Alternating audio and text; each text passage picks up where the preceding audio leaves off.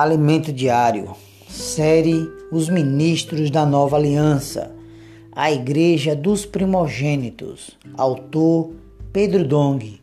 Hoje, quarta-feira, semana 4, leitura bíblica, Jó 10, do 4 ao 5, Mateus 1, 23, Lucas 22, versículo 24, João 1, versículo 14 capítulo 2, versículo 25, Hebreus 4, versículo 15, capítulo 5, versículo 8 e 1 Timóteo, capítulo 6, versículo 16.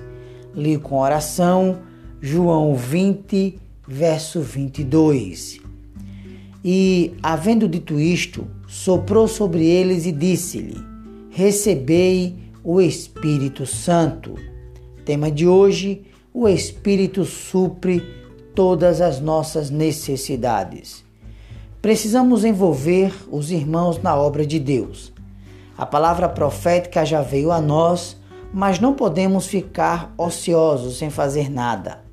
O Senhor nos dá a Sua palavra e também a oportunidade de participarmos de Sua obra.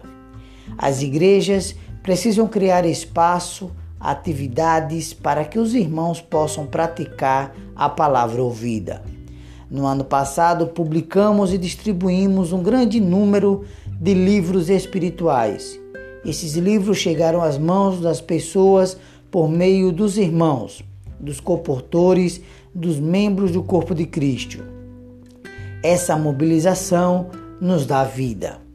Graças a Deus, a palavra sobre o espaço para servirmos. O resultado é que os membros do corpo crescem e ficam cada vez mais fortes. O Expo Livro tem dado oportunidade para muitos irmãos servirem. Muitos jovens têm sido ganhos por outros jovens no projeto Avança Jovem. Temos o CEAP, que prepara irmãos para servir o Senhor.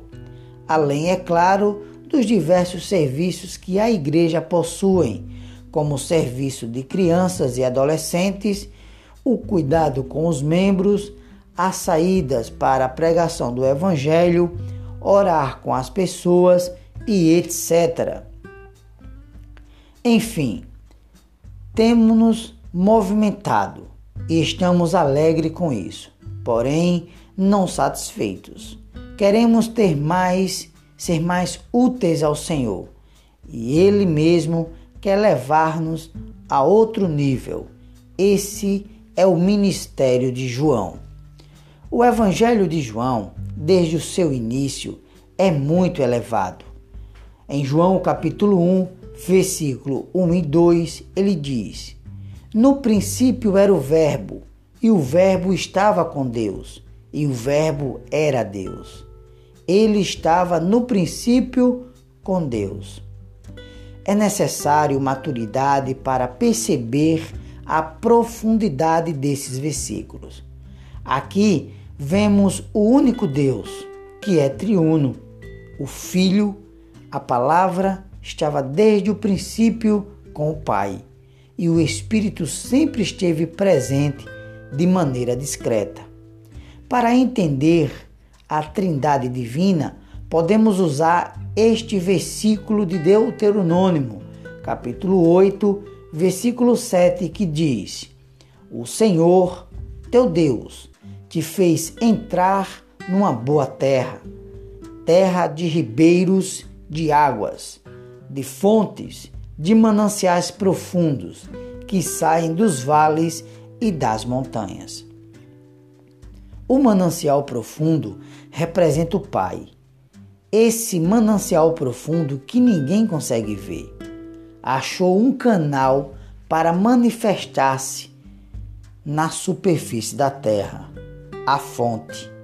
Essa fonte, de onde fluem as águas, representa o Filho que se encarnou e trouxe Deus até os homens. O ribeiro representa o Espírito. Portanto, temos o Pai como manancial profundo o Filho como a fonte que traz as águas do manancial para a superfície e o Espírito que representa o ribeiro fluindo ao longo das eras para alcançar o homem. Do manancial profundo, da fonte do ribeiro, flui a mesma água. Deus é um só. Quando bebemos a água do ribeiro, estamos bebendo a mesma água da fonte e do manancial profundo. João, com os dois primeiros versículos de seu evangelho, nos mostra isso. No evangelho de João, nós lemos assim, capítulo 7, versículo 39. Isto ele disse com respeito ao Espírito que havia de receber os que nele crescem pois o Espírito até aquele momento não fora dado, porque Jesus não havia sido ainda glorificado. Havia necessidade da morte de Jesus para cumprir a obra redentora e de sua ressurreição, para que o Espírito nos fosse dado. Ao ressuscitar Jesus dentre os mortos, o Pai aprovou e aceitou seu sacrifício. Ele então subiu para o Pai. Pela primeira vez na história, Deus admitiu o elemento humano para dentro de si. Quando Jesus foi glorificado, foi recebido para dentro da glória do Pai. A partir de sua glorificação é que o Espírito nos foi dado. Esse trecho não diz que não havia o Espírito Santo. O Espírito Santo existe desde a eternidade passada. Então, por que esse versículo diz que o Espírito até aquele momento não fora dado?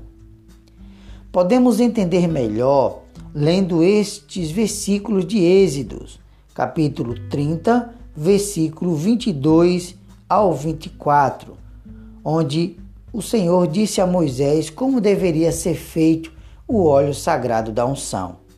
Ele diz: Disse mais o Senhor a Moisés: Tu, pois, toma das mais excelentes especiarias, de mirra fluída, quinhentos ciclos, de cinamomo odoroso, a metade, a saber, duzentos e cinquenta ciclos, e de cálamo aromático, 250 ciclos, e de acácia, 500 ciclos, segundo os ciclos do santuário, e de azeite de oliva, um hin. Ou seja, o azeite puro de oliva representa o Espírito Santo. Todas as especiarias representam as especiarias que Jesus passou como homem, incluindo sua morte e ressurreição. Deus, ao se encarnar, teve a experiência do viver humano.